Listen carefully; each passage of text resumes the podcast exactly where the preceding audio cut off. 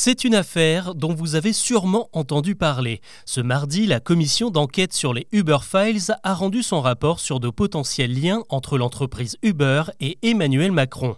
Que s'est-il exactement passé? Notre président a-t-il aidé l'entreprise de VTC à s'implanter en France pour concurrencer les taxis? Avant d'aborder les autres infos du jour, c'est le sujet principal qu'on évoque ensemble. Bonjour à toutes et à tous et bienvenue dans Actu, le podcast qui vous propose un récap quotidien de l'actualité en moins de 7 minutes. On y va. Six mois de travail, 120 personnes entendues. Ce mardi, la commission d'enquête parlementaire a donc rendu ses conclusions sur l'épineux dossier des Uber Files, une affaire qui fait tâche dans le CV d'Emmanuel Macron.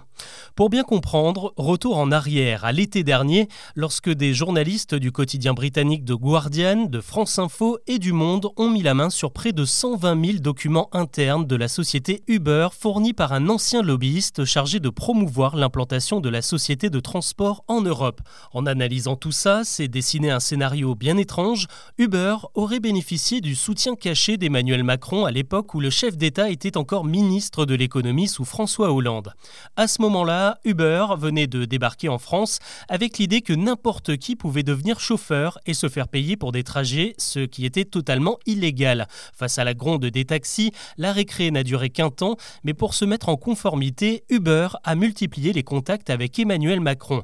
Échanges secrets et répétés qui ont abouti à un deal. Uber s'est engagé à stopper son service de chauffeur improvisé, en échange de quoi ces chauffeurs indépendants n'auraient pas besoin de 250 heures de formation comme l'exige la loi, mais de seulement 7 heures. Ce scénario est aujourd'hui confirmé par le rapport d'enquête parlementaire, mais ça ne s'arrête pas là, car au moment d'entrer en campagne pour la présidence, Emmanuel Macron aurait mis à profit sa relation privilégiée avec Uber et surtout avec plusieurs responsables dont le patron de Uber France invité à financer la campagne du parti En Marche. Bref, Emmanuel Macron a donné un coup de main pour l'implantation d'Uber et les dirigeants de la société lui ont rendu l'appareil pour l'aider à devenir président.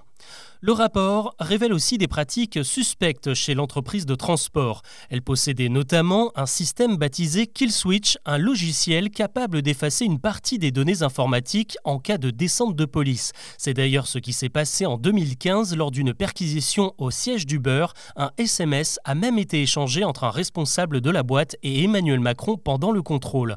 Le rapport dévoilé mardi est donc accablant pour le président, mais il invite aussi à aller de l'avant avec des propositions pour réguler Uber, notamment en imposant le salariat pour les chauffeurs qui sont encore aujourd'hui considérés comme des indépendants. Ça veut dire pas de cotisation à la retraite, pas de mutuelle et beaucoup de précarité. Pour les rapporteurs, il est temps que ça change. L'actu aujourd'hui, c'est aussi cette mauvaise nouvelle pour le porte-monnaie. Le prix de l'électricité va augmenter à partir du 1er août et pas qu'un peu, plus 10% sur la facture après une hausse de 15% en février dernier. Sur une année, ça va représenter près de 150 euros en moyenne en plus par foyer pour une facture totale d'environ 1850 euros.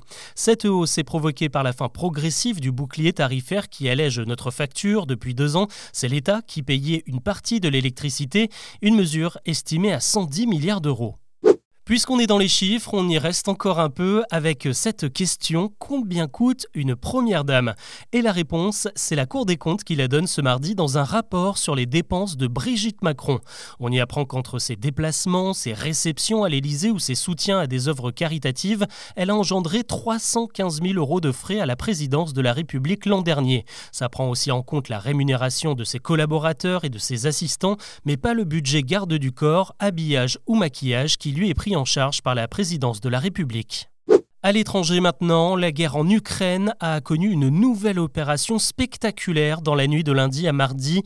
Une partie du port d'Odessa a été détruite par six frappes menées par l'armée russe. Pour Kiev, la Russie cherche à détruire l'économie ukrainienne. Le port d'Odessa est l'un des principaux points de départ des exportations de blé. Jusqu'à présent, l'Ukraine pouvait continuer à exporter ses céréales vers plusieurs pays avec l'accord de la Russie. Mais ce lundi, cet accord n'a pas été renouvelé. Vladimir Poutine n'aurait donc plus de de raison de laisser les infrastructures intactes. Il avait le sourire aux lèvres ce mardi matin. À un an des Jeux Olympiques de Paris 2024, Tony Estanguet a dressé le bilan de la vente de billets qui a démarré en février dernier. Et c'est plutôt pas mal puisqu'elle a dépassé le cap du milliard d'euros, un record dans l'histoire des Jeux. Près de 7 millions de billets ont été écoulés et il y en aura d'autres d'ici le début de la compétition. L'occasion également de rappeler qu'après les Jeux Olympiques, il y aura les Paralympiques. Pour assister aux épreuves, les places seront mises en vente le 9 octobre. Tinder est-il vraiment un outil idéal pour trouver l'amour? C'est la question que s'est posée un chercheur de l'université d'Amiens dans une étude assez déroutante. 1400 utilisateurs de l'appli ont été interrogés et on apprend que plus de 60% des inscrits seraient déjà mariés ou en couple, autrement dit qu'ils ne sont pas là pour des relations sérieuses. Il y en a aussi beaucoup qui utilisent Tinder simplement pour flirter à distance ou pour voir s'ils ont la cote. La moitié des personnes interrogées ne souhaitent pas se rendre à un rendez-vous avec leur match comble pour une appli de rencontre. On termine avec un événement incontournable si vous êtes à Paris ou si vous y passez pendant les vacances. L'expo Titanic jette l'ancre à la porte de Versailles dès ce mardi et jusqu'au 10 septembre. 2000 mètres carrés pour revivre la tragédie du célèbre paquebot et en apprendre plus sur ses passagers partis en quête d'une nouvelle vie aux États-Unis. Et la pièce maîtresse de cette expo, c'est la reconstitution en taille réelle du grand escalier qui a été rendu célèbre par le film de James Cameron. Il y a aussi plus de 200 objets, des bijoux, des sacs à main ou encore de la vaisselle remontée depuis l'épave par un certain Paul-Henri Narjolet, l'explorateur qui a péri à bord du Titan le 18 juin dernier. Comptez 24 euros pour un billet d'entrée adulte à l'exposition. Voilà ce que l'on peut retenir de l'actu aujourd'hui. Je vous donne rendez-vous demain pour un nouveau récap.